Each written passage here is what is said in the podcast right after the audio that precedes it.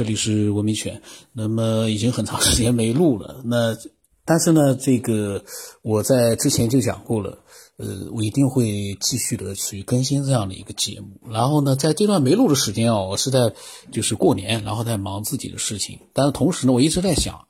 这个节目这么多人在分享的话，那么怎么样才能把这样的一个节目啊，呃，把它的内容能够就是做的更加的呃。让听众听起来觉得更加的，呃，有吸引力。然后呢，这个吸引力不是说投其所好，而是听了之后呢，让他觉得有一种想去思考的这样的一个欲望。当然，之前的节目也让很多的人有了思考的欲望。但是呢，听多了之后呢，呃，我在想啊，是不是有呃更好的一些方式去做到这样的一些事情？我一直在思考这个事情。然后有的时候呢，有一次我在看一个外国的一个调查团队，他们去在这个尼泊尔去调查当地的野生老虎，然后他们这样的一个行动，呃，是受到了呃环境保护组织一个组织的对他们的一个。一个要求，然后对他们做了一个资助，去做了这样的一些具体的事情。我有的时候，我过年的时候没事，我在想，哎呀，我们除了做录音之外，我们是不是也可以做一些其他事情？我也在在在想，每个人其实他对这个世界，呃，有一些就是想法。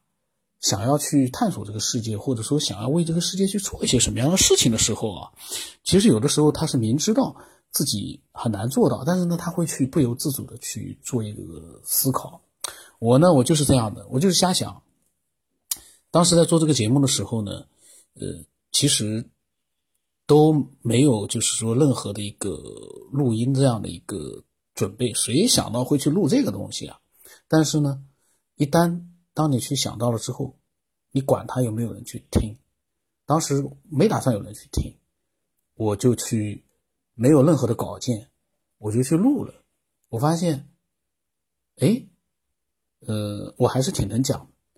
虽然说之前我也觉得自己有的时候，呃，讲话其实是很能讲，但是因为长时间有的时候你不去做这个事情哦，你会对自己有很多的怀疑，你会觉得 这个有点太难。很难去讲，但是慢慢慢慢的，你发现，只要你去做了，有些事情比你想象的可能要好。所以，当我想到就是，呃，通过录音之外的其他的方式，我们去做一个对这个世界的探索的时候呢，我突然觉得，哎呀，好像我的眼前又开始出现了一个非常广阔的。一个可以去做的事情，当然我有很多自己的事情做，可是呢，不妨碍自己在不影响自己的这个各种各样的事情的情况之下呢，呃，去做一些事情。那我过年的时候就在想这些事情，所以一直虽然没有录，但是我一直在胡思乱想。那么今天呢，我准备录了。今天已经过完年了，初十都过了。呃，为什么要录了呢？因为又有很多的听众啊，又开始分享他们的想法。呃，这个时候我就在发现有一件事情。呃，节目太多，就像我之前讲的，一个问题啊，之前的节目，呃，无疑是有很多的这个缺陷的。最早的节目，当你不知道未来如何发展的时候，你在摸索的时候，呃，是有很多的这个漏洞和缺陷的。可是往往呢，很多的听众他不一定听到后面的有意思的内容，他会在前面的这些节目里面打转。他会有很多的自己的这个，就像最，凡是你听到最早的一百期之内的节目的这个听众啊，你要不往后面的新的节目去听，他的心里面就像我之前讲的，那个真的是热血沸腾。这个节目还真的是一开始啊，真的是蛮让人热血沸腾的。但是慢慢的你听多了之后，我相信很多人的心哦会静下来。会去思考了，这也就是老金。其实我讲的这个整个这个轨迹，我觉得我是这样，老金也是这样。老金一开始的时候听了这个节目，他会觉得这个太可笑了，这帮人的想法太低端了。可是慢慢的他会发现，低端归低端，但是呢，好像对自己也有很多的启发，让他的这个想法更圆满了。那么老金分享了很多很多的想法。当然后来呢，因为加了群里面之后呢，单独的分享就少了。这就是我一直对群，虽然那个群很小，但是呢，分散了一个人的注意力之后啊，不能专注的去做思考了之后呢，单独的分享就少了。这一切呢的发展啊，其实跟我的预期呢是同步的，因为我都预计预计到了。但是呢，这也不是一件坏事。各种各样的情况之下，我们去用自己的思索。不管是在群里还是个人的一个思索，我们去想就可以了。所以老金虽然说分享了后面的分享，在群里面的分享比较散乱，呃，但是呢，并不妨碍他继续的做自己的思考，还做一些分享。可能他的工作也很忙，那么呃，相对于最早期呃单独对我分享的时候呢，内容少了很多。但是呢，我觉得。光是之前分享的那一百多期节目，他都我都录了一百多期了，就已经蛮蛮够听的了。然后呢，他的那些内容我还没录完呢。今天我录的还是他四月份的分享呢，四月十二号的分享。我今天录，前面因为过完年很长时间没录了，呃，就是又啰嗦了一大段。其实那些内容呢是很多人可能也听不大明白了，但是呢，呃。这就是一个临时的一个我自己的一个表达。我在录之前呢，我不知道自己会说什么样的内容。我们下来还是听老金的分享啊，老金的分享他是有主题的，呃，我们听一听。这个他这个死亡实际上对于人的肉体来说呢，呃，它是一个就是不堪不堪的过程啊，就是一个不堪这个。呃，承受这些呃运作能力和压力的这个过程，啊，它会坏掉。那么对于灵魂来说呢，呃，它是一个难舍的过程，就是他他不太愿意离开，因为他太熟了嘛，就是谁谁玩熟了东西都不愿撒手，你知道吧？所以它实际上它是一个留恋的留恋的过程，它而且它呢，呃，就是在跟你人这磨合时间长了以后，他会很习惯。一旦处理的时候，这个意识呢也是很惊讶的，也是很恐惧的。就是他总是在看我为什么会这样啊？因为你这个意识是一个，呃，就是你的习性和逻辑形成的一个东西，那个能量模式，所以它也会突然变了以后，他也会很奇怪。呃，这就是说，呃，比如说一个是死濒临死亡人的体验，还有一个就是经历过。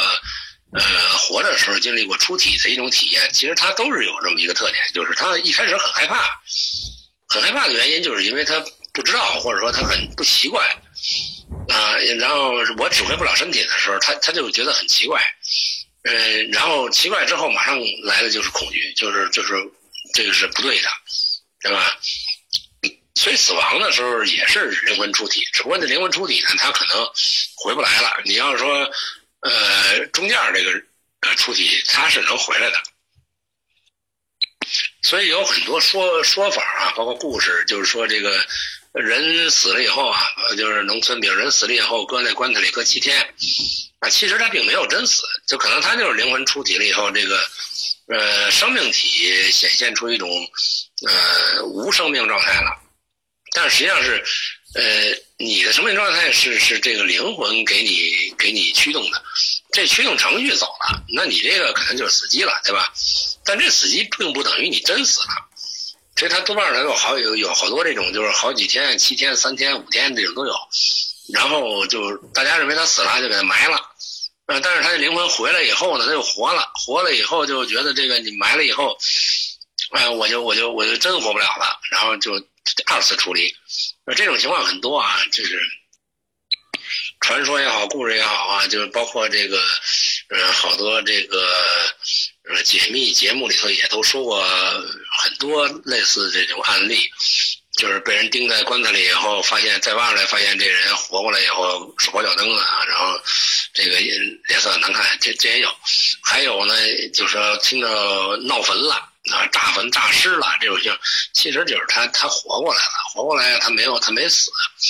他灵魂又回来了，然后大家正好发现他，就给他救活了，啊，就是说大家不理解的，就是什么诈尸啊，然后什么死死而复生啊，可能就这些现象。那么我看过很多，还有一些就是死亡的人，他都描述有光啊，就是他死的时候是穿过一个黑洞，然后就看到光。其实这个光并不是我们意识的是外边照进来的东西，而是我们那个自性它得到解脱以后，就是它脱离你身体以后，它是一种解放感。所以，因为它它不去负重了嘛，就是它不会指挥你的身体去负重了，它没有没有这个这个捆绑了以后，它会自由，然后它就飘起来，飘起来以后，它在那个境界之内，就是那个宇宙空间里吧，它本身就是光，也就是它本身就是一种意识流，本身就是一个超物质的东西，所以它本身自己就会就会发光。然后它就看到一个亮亮的东西，实际上这个亮亮的东西，它是在在飘升啊，再再再去根据那个呃那个层次的宇宙能量以后，它去演化的过程，它会包括我们在练功的时候啊，老师都在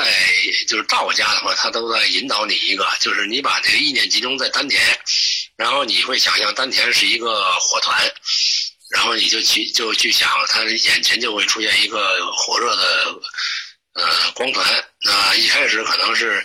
呃很小的，然后慢慢它大，最后大到一个太阳的能量，就是非常耀眼的一个光芒。这时候它会照亮你全身的这个气脉，然后你就会真的能看到在眼睛里看到，就是闭着眼睛看到是明亮的，是光照的明亮的。那个是从你丹田发出来的啊。这个这个实际上跟那个死亡以后去。感知的一样，其实它感知的不是外界还有个太阳，它感知的就是你内内在当中你的，呃，就是本性里头，它本身是一种光态，就一种一种光芒态。呃，佛家也好，他认为这个光芒态呢，就是驱散你的疑虑和驱散你的恐惧的一种正能量，就那个能量，它在你心里头显现的一个。呃，一一个发光态的时候，你会不恐惧，你会觉得很欣喜，然后这个光会指引着你。那也就是说，你的本来的一个内质，它都是一个光量子的东西。但是这个光量子其实也是假的，它只不过是一个呃更深层次的东西。但是比它层层次还深的还有，啊，不是宇宙空那个过程就是一个黑暗无底洞，不是那么个概念。啊，然后他就会指引你，你就会特别高兴的跟着他，这样的话你会消除恐惧。比如像什么这世界那世界，我觉得那个都是，呃，都是呃一种不同境界的描述。其实佛家说的这个西方极乐世界啊，还有什么呃九重天啊、几重天那种那种概念，都不是一个空间概念啊。其实那些东西都在你心里，就是你心里头是。呃，几重的？你心里是，呃，极乐的还是什么？他他只是说的你一个境界，就是那个境界也叫维度，就是你在那个，你会不会跳到那个那个极乐的一个维度上去？这样的话，你就会，呃，老是有一种喜悦在包围你，啊，你是在这种状态，还是说你去十八层地狱，那就是一个，呃，就是你的意念力会会是一个很沉重的，或者是一个很恐怖的东西在控制你的时候，那就叫地狱。其实他就在你跟前儿，他根本没有说是我下了十八层，走了好几里地，我才到这个地底下黑黑的，那是那是三维空间的理解。所以佛祖说放下屠刀立地成佛这种这种话的意思，其实不是说，呃，我把屠刀放下来一跪就成佛了，那个实际上是你的心里的一个意识和境界。啊，就是你的心理意识一一旦把屠刀放下来，那就是把，呃，恨、把怨、把所有的这些这个对抗放下了，那你马上归于平静。那平静，呃，就是佛境界嘛，对吧？这就是这么个意思。我在我父母去世和我姐姐去世的，就是他在弥留之际，他已经昏迷的不醒的状态下啊，因为一般人。他在这个昏迷状态，实际上就是他在合计怎么脱离的一个过程，怎么出体的过程，就是没有人说明明白白的，咔噔就没了。那这个那不是，都是在这个死亡的时候，他会知道，就是说意识会告诉他我要出离，所以他会有一种呃下意识，就是我知道我要死了啊，那那就是说他的意识会反射。呃，那么在他这个弥留之际呢，就是他意识到这个事儿呢，他会很纠结，或者说很恐惧、很矛盾，就是他不理解这个事情。啊，那这个时候为什么叫要超度啊？这灵魂超度啊，或者叫这个濒死安慰啊？实际上就是说，我要呃告诉他这个事儿真相是什么，然后你不要紧张，你就跟着走就行了。所以，对这个死亡之前的人呢，最好安慰呢，就是比如说你给他念心经啊，或者说给他念这个呃菩萨的六字真言“从妈咪妈咪哄”啊，念这个啊，或者说呢，你就直接跟他讲大实话，他不是听不见，因为人死的时候是最后丧失的能力是听力。啊，他是呃呃这么说。就是他的一个行动力是第一丧失的，就是我动不了了，这第一丧失的。呃，然后是他的这个，比如嗅觉，他可能闻不到味儿了，啊，然后他可能最后说我的眼识没了，啊，呃，或者说我嘴，这第二个是我嘴说不了话了，我使劲嚷嚷，但是没声儿，啊，这个这个，因为他是通过震动才出的，他没声儿了，他想说说不出来了，啊，这是丧失了。然后他躺在这闭上眼睛，他他不知道了，那肯定眼睛他也看不见了，对吧？但是呃，就是昏迷之中的或者冥冥之中的人，他唯一保留的一个能力就是听觉。就是我们看到这个人昏迷过去什么都不知道的时候，其实他的听力是非常好的，也就是他能听见东西，而且他唯一的一些意识和感受是从听觉来的，啊，他会。在听你的说话以后，就是就像植物人，比如他什么都不动的时候，你就跟他说话，他会流眼泪，啊，他会话。就这这件事是我是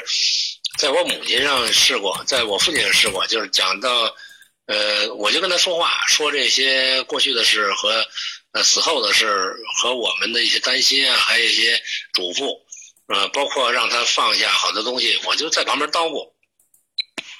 然后我替他说出来，他最担心的是什么？我让他放心，我给他解开。这个时候他就会流眼泪，啊，他就会，因为我母亲也流过，我父亲也流过，啊，他他会听懂你的话。这个时候呢，你去给他放音乐也好，你给他放这个讲讲佛经也好，主要问题是让他去安静，让他不要害怕，让他理解这些东西。那这个过程本身就叫超度的过程，就是你安慰一个呃灵魂，他是带着这种愿力和遗憾或恐惧这种业力走的，那么他的灵魂就会在这里边旋转，啊，他解脱不了。如果你在死之前你做这种呃叫做呃灵体安慰吧，或者叫做死前安慰这种工作，非常有意义，就是实际上对他那个灵魂是非常有意义的，因为呢。你如果你没有这种心理准备的话，你很难去面对一个突然发现的事件，就是我指挥不了我自己了，啊，这时候很恐惧的，对吧？就跟你的生的时候的状态不一样。那么你事先给他打一招呼的时候，他听进去了，他理解了，他感受到了，那么他这种也是意识层面的嘛，那他意识层面就会打一个预防针，也就是说他死的时候，他突然碰见这种情况，或者碰见光了，碰见。呃，或倒回去了，比如说倒回到，一下就就反放，这那录像带反放了，放到他从小到大一一直到他死，到他生的那一刻，他全看见了。这时候他会很不理解，那么你就跟他事先打这个招呼，说你碰见什么都不要害怕，那些都是假的，都一些影像，啊，实际上你本身实际上是是不死的，你是本来就是一个。呃，就是几代，你看到以前的多少代的东西都没关系，那都是那都是很正常的事。所以西西方呢有好多这种就是养老院，他们会有这种服务，叫做濒死安慰。啊，濒死安慰实际上就包括了一个，就是说让你死前人的放松，精神放松，哦，会正确面面对死亡。啊，那么这里面会有这个呃基督教的。那么老金呢？他讲到了，就是他之前其实讲过的，好像在之前的录音里面啊，他也曾经提到过，就是在濒临死亡的时候的那样一个濒死安慰啊，他以前提到过的。那么看来老金对这方面他也做了很多的一个思索，我们下次再听吧，因为我呃呃下一次我们来好好的听一听他关于这方面他又讲了哪些的内容。呃，然后呢，我我建议啊，就是我们所有的分享者，我们能够像老金一样，就是分享自己的很多的一些真实想法，呃，尽量不要把注意力呢跑偏了去，呃，因为觉得人家的不对就来说，呃，他的那个我不认同，你的这个都不认同，那个呢，我们其实没必要。你可能是因为你觉得他说的不对，但是呢，你在分享的时候呢。你可以分享你自己的想法，对于听众来说，会有自己的判断。我们没必要去明确的说，哦，他讲的错的，我是对的，因为这个些话题呢，你很难去呃判断一个绝对的对和错，尤其是自己觉得自己对，人家错，那就可能就更加缺乏一个，除非你能拿出很多的一些这个依据来，呃。说用用来就是对听众产生一个印象，就是说你的这些依据确实是推翻了那个人所说的很多内容。但是我相信，这只有逻辑思维，我们只能逻辑从逻辑思维的角度去让听众觉得你说的有道理，但是同时也让听众有一种想法，就是他的很有参考力，但是他所说的内容对错确实是未必的。可是呢？他确实从逻辑思维的角度来说呢，他能够让我感觉到，哎，好像是有可能的。我们只能这样去分享自己的见解，而不是明确的说这个人错了，那个人太……呃，往往这样子一开始的话呢，呃，就会让听的人啊，反而有一种呃，并不是很好的一个预期。因为你的目的就是来证明其他人错，但是其实呢，我们大家都明白，有的时候很难去证实。那这个细讲我就不好讲了，因为呃，以后有机会的话呢，我们根据具体的一些案例，我们来讲一讲。这样的话呢，呃，我们的分享会更加的纯粹。呃，然后在我录音的过程当中呢，我已经翻来覆去讲过很多遍了。呃，我会讲我个人的想法，那仅代表我个人。呃。并不代表一个什么样的一个呃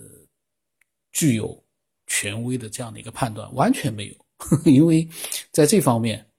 说句实话，呃，你很难去找到一个让所有人都认同的权威。那么扯偏了，那么今天就到这里吧。我的微信号码呢是 b r o s 八不朗三八，微信名字呢是。九天以后，呃，欢迎更多的人，呃，能够来分享自己的想法。然后呢，我的那个微信呢，我可能最近我要弄一个新的微信，呃，就是完全就是添加我们的，嗯，各种各样的一些思索者。这样的话呢，更纯粹一点。因为我的自己的个人微信啊，我发的跟这个科学都是完全不沾边的东西。一个呢，对很多人来讲啊，你也不聊天，然后呢。他也不分享，那么光看到我朋友圈里面发这个，呃，古玩收藏的，说句实话，搞来搞去好像，好像变成我要给他卖东西、推销给他东西一样的，这个呢就是很不好。所以我在想，我会专门弄一个微信，然后呢，在那个微信里面，就可以单纯的去发表很多的跟这个世界的神秘未知的各种各样的，能够让我们思索的各种各样的。内容，呃，到时候呢我会公布给大家的。今天到这里了。